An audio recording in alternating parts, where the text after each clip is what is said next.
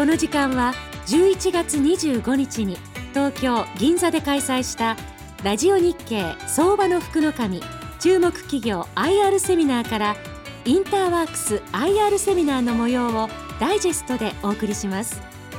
この番組は証券コード6032東証一部上場インターワークスの IR 活動の一環としてお送りしますご紹介しましょう。証券コード6032東証一部上場インターワークス。代表取締役会長兼社長の西本康介さんです。盛大な拍手でお迎えください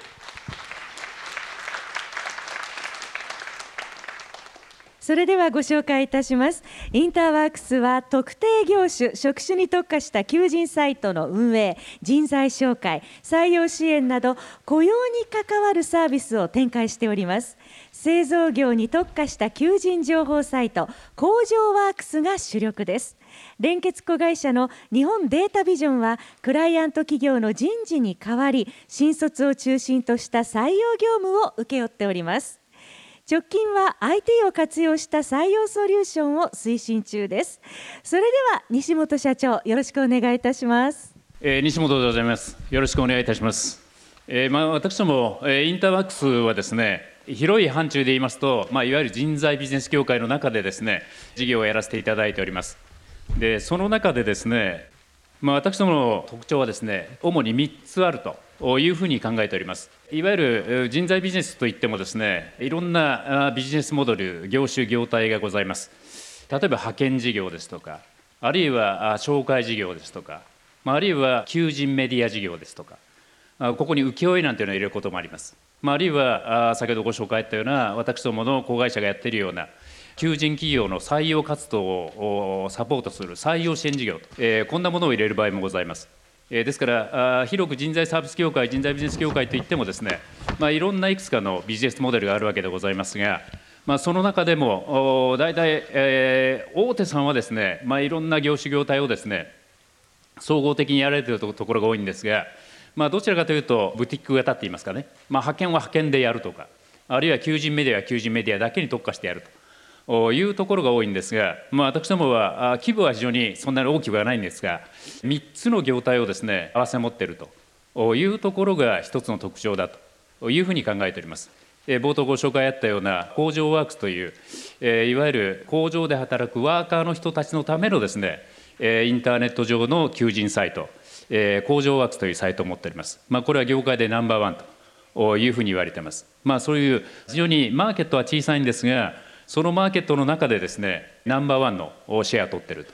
これが一つの特徴でもあります。そして、まあ、おかげさまで東証一部上場にさせていただいておりますけれどもまだまだ我々は人材ビジネス協会もですねこれからどんどんどんどん構造的に変わってまいります。インターネットの世界でですね人と企業がマッチングすると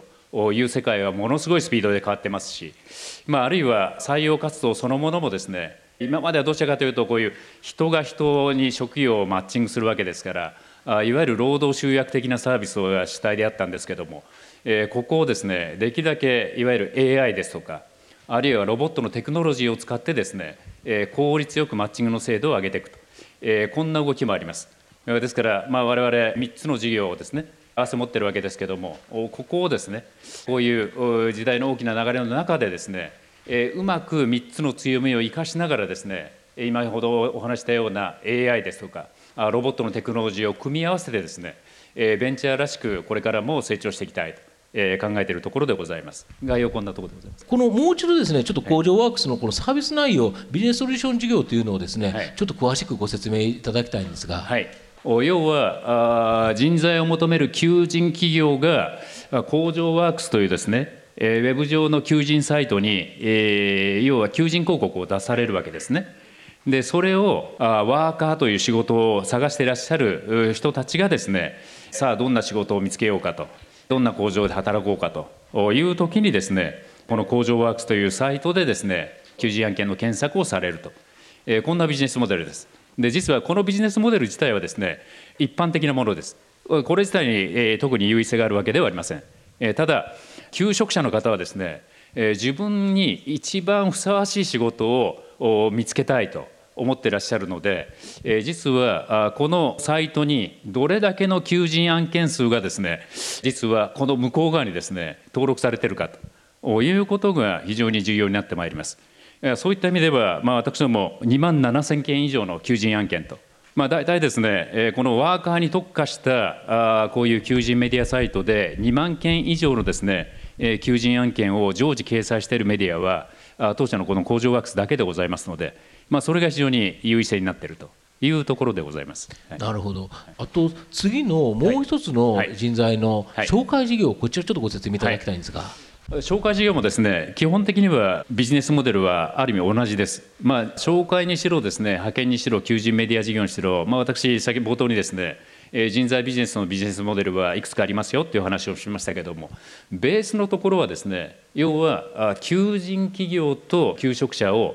派遣という形あるいは紹介という形あるいは求人メディアという形でマッチングするというマッチングモデルという意味ではですね、まあ、共通であります。で先ほどご紹介した求人メディアはまさに求人メディアですからこれをインターネットというウェブサイトで、えー、オートマチックにある意味ではマッチングするわけですけども、まあ、紹介の場合はですねまだまだ非常に人がやる仕事でございまして、えー、特に求職者に対してですねえー、あなたに、えー、成り代わって、えー、一番いい仕事を見つけてあげますよ労働市場からとこんなビジネスモデルになります。ですから先ほどお話してた求人メディアと比べるとですねここは IT ウェブというよりはむしろまさに人が人に提供するサービス業という色合いが強くなってまいります。この人材紹介のですねマーケット自体はですね実は日本ではそんなに大きなマーケットではありません。まだ2000数百億なんですね。これが例えば派遣だとですねマーケットサイズは6兆円から7兆円と言われています。あるいは求人メディアですと1兆円から2兆円と。ですから紹介のマーケット自体はそんなに大きくはないんですが、まあ、この中でもですね大きくはないんですが伸びてると。この伸びてるってことはですねいろんな企業が参入してまいりますんでその中で、まあ、我々はやはり何でもかんでも紹介しますよってことではなくて、まあ、先ほどの求人メディアのところはですねワーカーという人たちを中心にしたメディアでございますんで、まあ、縦軸が年収軸だとするとですねえワーカーの人たちの年収っていうのはやはり低いんですね、えー、200万から300万ぐらいです。で日本の平均世帯年収が400万ぐらいですからこの400万前後のところがですね一番ミドルでボリュームゾーンになるわけですけどももうここは紹介であろうがメディアであろうがですねまさにレッドオーシャンなんですね。で、えー、我々はそこではなくてもう少し上のところの600万以上のアッパーミドル、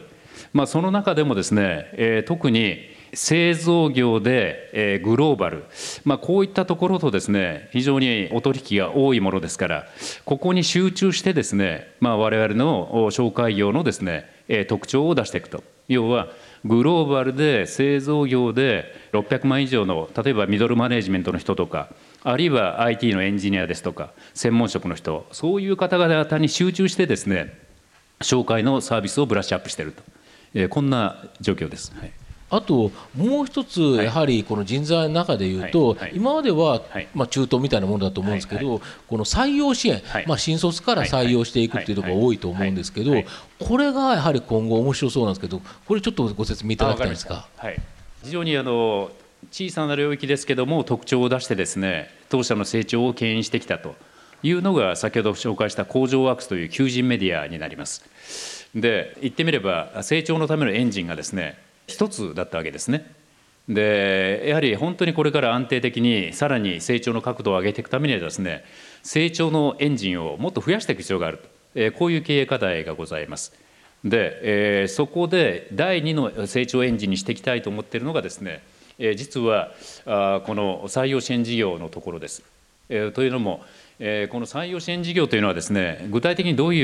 うサービスなのかというとですね新卒の採用支援が非常に分かりやすいと思うんですけども、えー、例えば今新卒のマーケットもですね非常に過熱をしているわけですが一般的にどういう形で今企業さんが新卒採用されているかというと例えばリクナビさんとかマイナビさんという新卒専用のですね、え、求人サイト求人メディアに広告を出してそこで学生さんの応募集を募るわけですね。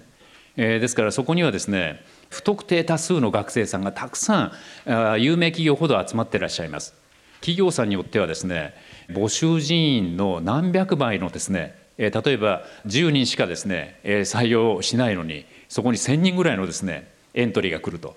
いうようなことが実際に起きるわけですね。でエントリーしてもらった以上はですねその人たちゆえにちゃんと会社説明をして選考もして面接もしてというその膨大なですね採用のための業務プロセスあるいは業務量が発生するわけです。でその採用のピークだけですよね、えまあ、今の新卒採用ですと3月に公式には解禁になって、まあ、6月に内定するんでこの3か月、まあ、本当はもっと前から皆さんやられてるんですけども、まあ、それでもせいぜい6か月ぐらいの間にですねそういうものすごい採用のための業務量が発生するわけですね。それを自社の採用部門あるいは人事部門の人だけでですねとてもできないので、え、JDV という日本データビジョンというような会社にですね、え、そういう採用業務の一部をですね外注化するということで成り立っているのがですねいわゆる一般的な採用支援事業ということになります。まあ、そういった意味で言うとこの部分もですね、え、実は先ほどご紹介した紹介以上にですね労働集約型なんですね。で我々も逆にそのピークに合わせてですね業務量のピークが大体年間に年の前半にガーンと高まりますからそこに合わせて人をですね正社員で取ってたらとてもコストコントロールできないので、まあ、実はそういうピークに合わせてですね契約社員とか派遣社員を我々が企業さんに成り代わって採用してですね業務を賄うと、えこういう極めて労働集約的なサービスを昨年までやってまいりました。でこのやり方ではですね2つ限界があると思ってます。まあ、一つは今言ったようにこの労働集約型ですから、まあ、我々に、えー、もですねじゃあお客様に何かそこに付加価値を提供してますかというとほとんど提供してないんですね、要は労働力を供給しているだけのサービスと。なるほど、はい、でもう一つは求人企業さんもですね、えー、先ほど言ったような従来型のですねえー、陸ナビさんやマイナビさんに広告を出してもう大量の募集団を作ってですね先行していくと。これが本当に正しい採用のやり方なんだろうかと。いう課題感をすごくお持ちなんですね。なるほど、えー、ですからまあこれは23年前からこういう傾向が出てきたんですけども、まあ、こういう状況の中で、まあ、我々はここのビジネスモデルを要は今お話したように求人企業さんが採用しますと。この中で採用でプロセスで自社で対応できないような業務を JDB 当社のようなサービス会社に発注されるということなんですけども今言った2つの問題に対して我々はまず人がやるんじゃなくて採用プロセスで先行する業務はですねある程度パターン化ができるんですね。要は応募者に対してですね全国各地の会社説明会の会場とか面接会場にメールを出して案内してあげるとかそういう業務がある程度定型化されてるんですね、はい、なるほど。この定型化されたようなところはですね、はい、もう人がやるんじゃなくてロボットに置き換えていこうと。なるほど。いう準備を昨年から実はしておりましてこの部分は今年から要は今年の採用ですね。今年の3月に始まったあ採用のところでですね実は去年までは人がやってた仕事をですね、えー、随分ロボットに置き換えると。いう仕組み化を今トライしてます。なるほど。でもう一つが広告を出して大量にどんな人が来るかわからないと、応募してくるかわからないと。このやり方ではなくてですね、えー、今実は皆さんもインターネットを活用されてると思いますけども、はい、まあ日々インターネットでですねいろんな検索をするとかどんな情報に関心があるかっていうのはですね、うん、実は今ほとんどそういうテクノロジーに使ってですね、はい、ピンポイントでターゲティングすることができるんですね。なるほど。ですから西本という名前までは分かりません、はい、でも例えば西本という人物はどんなことに関心があるんだろう、うん、どういうアクセスをしてるんだろうということで、うん、あ西本というのは多分理工系の学生だろうなという推測ができるわけですね。なるほど。その中で IT に興味があるのかものづくりに興味があるのか、うん、あるいははもっと他のことに関心があるのかっていうのはそういう検索履歴からですねほぼ分かるようになってきてるんですね。なるほどですからあわざわざですね広告を出してさあどうぞ関心のある方来てくださいなんて言わなくてもですね、はい、え実はもうウェブ上のネット上の中でですね、えー、理工系の学生だけをピンポイントで抽出してですね、例えば採用広告を打つとか、うん、あるいは自社の採用サイトに誘導するというようなことがもうテクノロジーででき始めてるんですね。そういうテクノロジー新しいテクノロジーに活用することによってですねもっと採用自体を効率化しましょうと、うん、求人企業もたくさん、まあ、無駄なというと語弊がありますけども、もう落とすに決まってる人たちを当初から集めるんじゃなくてですね、もう採用する可能性のある人を抽出して集めましょうとか、あるいはその集めた人に対してもですね今はもう AI のテクノロジーを使ってですね、はい。まあ、いわゆるアセスメントといいますか人物評価が相当精度が高くできるような仕組みもでき始めてるんですね。なるほど。ですからそういうことも今ほとんどネット上でもうできるようになってるわけです。うん、ですからあできるだけそういう人が無駄な採用プロセスをお互いに求人企業も求職者もいるんじゃなくて、えー、そこをできるだけテクノロジーを使ってあるいは AI を使ってロボットを使って効率よくやろうと。RPA とロボティクスプロセスオートメーションとまあ、今まで人がやってたものをですねロボットに置き換えていこうとか、まあ、フィンテックという言葉は皆さんあのよくお気になってると思いますけども。あの各業種ごとにテックをつけてですね、まあ、AI とかビッグデータという新しいビジネスモデルのことが流行ってますけども実は人材ビジネス業界においてもですね世界的にこの HR テックヒューマンリソーステックともう今までの古い人がやってたような仕事をですねできるだけ新しい最先端のテクノロジーを使って効率よく正確にやっていきましょうよと、えー、こんな流れがありますですからまあ我々もこの RPA とロボットを使ったテクノロジーあるいは AI などの HR テクノロジーこういったものをですねもう採用に特化して RPA とかですね HR テクノロジーっていうのは非常に幅が広いです。あのあらゆる業種にまたがりますからもういろんなところでいろんなテクノロジー導入が始まってますけども例えば採用にしかも新卒採用に集中してですねこの HR テクノロジーを使ったり、えー、ロボットのテクノロジーを使ってるっていうところはまだあんまりないんですね。ですからそこに我々着目をしてですね、まあ、今まで子会社で日本データビジョンで人がサービスしますよということをやってたところをですねどんどんどんどんロボットやこの HR テックに置き換えていくと。え、こうこうすることによってですね、え、この分野の業務でですね新しいビジネスモデルを作ってですね、え、新しい成長のドライバーにしていきたいというふうに考えています。これだけど、あれですね、新しい採用のプラットフォームですよね、これ、あの要はいろんな企業が御社のこのプラットフォームを使うと、すごく便利にできて、しかも御社は一番最初にこれを作り上げるところでは、要は開発コストというのはかかると思うんですけど、あの人がかからないということは、御社の利益率もこれ、上がるということですよね。おっしゃるですね。あのすでにですね、うん、あの昨年まで人がやってた業務プロセスの一部をロボットに置き換えてですね、粗利率がですね、うん、えー、去年はその分野の粗利率が人がやってますから66%ぐらいやったのがですね、はい、60%と、はい、6%ぐらい改善できてると。なるほど。いうような成果も出始めてます、うんはい、これは人の部分を置き換えれば置き換えるほどコストが落ちていって、はい、しかも一度こういうプラットフォームを作ったら、その企業は来年も使いますよね。そうですね。あのそういう利益率がどんどん改善していくと同時にですね、うん、あのコストコントロールが非常にしやすくなりますね。なるほど。あの人を採用すると、まあ、いくら派遣社員とはです、はい、とかですね、はい、契約社員とはいえ、はい、その期間中は雇用責任があるので、簡単にあの解除できないんですよね。で仕事がある日突然もう採用終了ってお客さんから言われると、仕事が止まってるのに、あの契約社員だけ雇わなきゃいけないと、こんなことが去年まで発生してたんですね、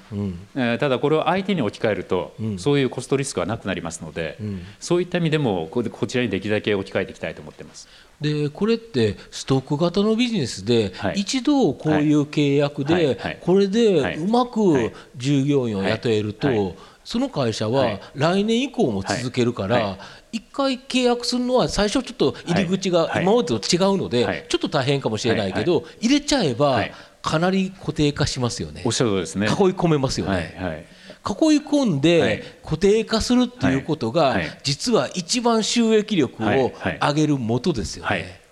安定的に上がってこれあれですよね、はい、工場ワークスで買ってきたやり方と全く一緒ですよね。おっしゃる通りですね。あの、うん、まあこういう IT の世界でですね、うん、本当にまあ儲ける仕組みを作っていくためには、うん、藤本さんおっしゃるように。あのプラットフォームになるってことですよね、うんうん、要はお客様がそこを使わないと事業ができないぐらいのですね、うん、プラットフォームをどうやって作っていくかということが大事だと思ってます、うん、ですからまさに、まあ、我々も採用の新しいモデルとしてのですね、えプラットフォームを作っていきたいと思ってます。そうするとやはり今後のこのインターワークスさんのこの流れっていうのはだけどあんまり今敵いないですよね。競合でこういうことに対してえらく注力してる会社って僕聞いたことないんですけど。そうですね。あの採用新卒採用のマーケット自体は、うん、RPO のマーケット自体は、うん、そんなに大きいマーケットじゃないんですね、うん、まあ、先ほどお話したような、例えば紹介でも実は、まあ、紹介時が伸びてるよって皆さんお感じですけども、マーケットサイズで見たらまだ二千数百億だと申しましたけど、はい、採用支援のところでいうとですね、はいえー、せいぜい数百億。なるほど。大きく見積もってもまだ1000億ぐらいなんですね。なるほど、はい、ですからマーケットが小さいってことは、うん、大手さんはあまり参入してこないんですね。なるほど、えー、そこにチャンスがあると思ってます。だけど、はい、大手がさて大きくなったから参入しようと思っても、その時に御社のプラットフォームがある程度完成されてたら、ものすごい参入障壁高いですよね。あのそうしたいと思ってます。そうですよね、一回だから今頑張ってこのマーケットを抑えるっていうのはすごいのとでこれ採用支援って採用って絶対なくならないビジネスですよね。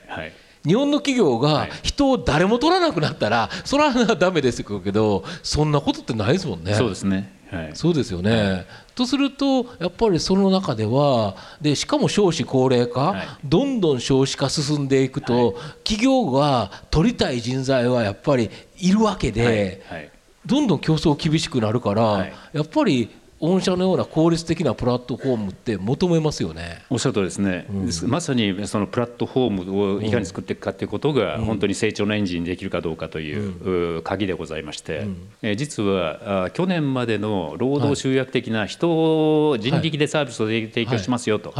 い。う形でのですね、新卒採用支援のお客様の数が大体60社ぐらいなんですね。はいでもうこういう新しいロボットや HR テックを使ったサービスをしますよという形に対して、もう新しい引き合いがどんどん来ておりまして、まあ、おそらく今年度中にですね、はい、えー、お客様が倍になると思います、ここは。はい、ただまあ、実はこの HR テクノロジー自体はですね、最初の入り口は価格すごく抑えてるんですね、最初から何百万とかですね、何千万っていうと、実は大手企業さんでもできませんし、もう一つ考えておりますのは、先ほど言ったようなその求人広告を出してですね、うん、不特定多数の学生さんが来て募集ができるっていうのはやっぱり有名企業や大手企業さんなんです。なるほど、はい、ですから1万社とか2万社の求人広告がありますけども、うん、その中でちゃんと学生さんが集められている会社って実はものすごく少ないんですね。なるほど、はい、ですから、まあ、我々のこの新しいあのアウトバウンド型って社内では言ってますけども、うん。うん、要は先ほど言ったようにあの広告出して待ってるっていう受け身的なあやり方ではなくて、うん、もう労働市場に対してもう理工系の学生さん例えば法学部の学生さんそういう学部も大体見えますから今は。そう自分とか欲しい学生さんにですね、もうピンポイントでアドテクノロジーで、えー、募集広告を打っていくと、いうようなアプローチはですねむしろ大手さんよりは中堅以下の会社さんの方に多分効果があるんですね。なるほど。でそうすると逆にそっちの数のは、はい、数はそっちの方が全然多いですよね。はいはい。幅広く多いですもんね。大きい企業でそれ有名な企業はい。っぱい来るんでしょうけどそれはまあ確かに予算も大きいけど数が少ないですもんね。そうなんですそうなんです。そうですよね。で中堅中小の特徴のある企業っていうのはものすごい数があるからやっぱりその人たちはピンポイントでい。い学生をい。い捕まえてアドテクでそこに引っ掛けてくる、まあ、要は狙ったところを、はい、もう狙い撃ちっていう感じですよね。はい、そうですね。そうですよね。はい、適当にバサッと網でそこら辺の人間取ってきて、そこからこうやって今まで選んでたのが、もう優秀な人材を狙い撃って、もうピンポイントで釣り上げるっていう形ですか？こちらの方はやっぱりどう考えてもいいですよね。そうですね。ですからここをですねなんとかものにしてですね、うん、来期以降の成長のエンジンにしていきたいというふうに思ってます。なるほど、はい、この業績の状況、はい、えー、っと今変革のところだからというところがあると思うんですが、はい。ね、ちょっとこちらのご説明いただきたいんですが、例えばこれがですね今ほど言いました JDV の業績です。あの先ほど前の2つのですねメディアの事業と紹介事業はですね営業利益も売上も右肩上がりで伸びてきてるんですけども実は今これからの成長のエンジンにしていきたいんだっていう JDB の業績だけに限ってみるとですね、えー、昨年少し落としてます売上も利益も。これはまさに先ほど言ったような人がサービスを提供しているがゆえにですねもうお客様からもう採用は今年で打ち止めって言われちゃうとですね、うん、そこで売り上げが止まっちゃうとか、まあ、あるいは抱えた人件費がですねコストとして重くなって利益が下がってくるという状況にあるわけですけども。ここをもう去年から準備してましたけども今年大きくビジネスモデルを変えようとしてますんで、えここからですね、えもう一度新しいビジネスモデルで右肩上がりにしていきたいというふうに考えています。ですから全体としてもですねまあ、今までこの過去6期連続で増収増益を達成してまいりましたけども私は投資家の皆さんにお願い申し上げているのはですね、まあ、ご記載のようにマザーズ上場とか東証一部上場という形で、まあ、駆け足でこの上場のプロセスを歩んでまいりましたんで、はい、まあ、どうしてもですねもう足元のですね売上と利益ということに集中してきた嫌いがございます。うんで先ほど言ったような例えばビジネスモデルを変えていくとかですね磨いていくためにはやっぱり成長投資をやっていかなきゃいけないんですね、うん、戦略的な IT 投資ですとか、はい、ですからあそういった意味ではあこの業績の裏が隠れてですねその成長投資や戦略投資が少し後手に回ってたというところがあると。いうふうに私は判断しています。ですから、もう投資家の皆さん、株主の皆さんにのご期待に応えていくためには、やはりきちんと持続的に右肩上がりで成長していくと、いうことをですね、ちゃんと経営としてやっていかなきゃいけないと。いうふうに思っています。ですから何をお願いしているかというと今期はちょっと我慢してくださいとトップラインはなんとか伸ばしてきますとただ利益のところはちょっと足踏みするかもしれませんとただこれはビジネスモデルを変えて次からさらに安定的持続的に成長していくための成長投資ですよと。ということでですね今ご説明申し上げているところではあります。なるほど、はい、ラスト配当のところだけちょっと教えていただけないですか、まあ、配当についてはですね、まあ、配当成功で申し上げた方がいいかもしれませんが当期の見通しでいうと 45%40% 以上をですね配当成功として還元するという方針です。まあ、これは、まあ、我々がですね成長していくための投資という意味でいうとまあ、基本的には IT 戦略投資と MA ということになるわけですけれども、まあ、その投資余力を60%ぐらい残しておきたいという意味で40%以上ということにしています。なるほどえー、本日はインターワークスのことが大変よく分かりました。インターワークス IR セミナーご出演は証券コード6032東証一部上場。インターワークス代表取締役会長兼社長の西本康介さんでした。西本社長どうもありがとうございました。皆さん盛大な拍手をお願いいたします。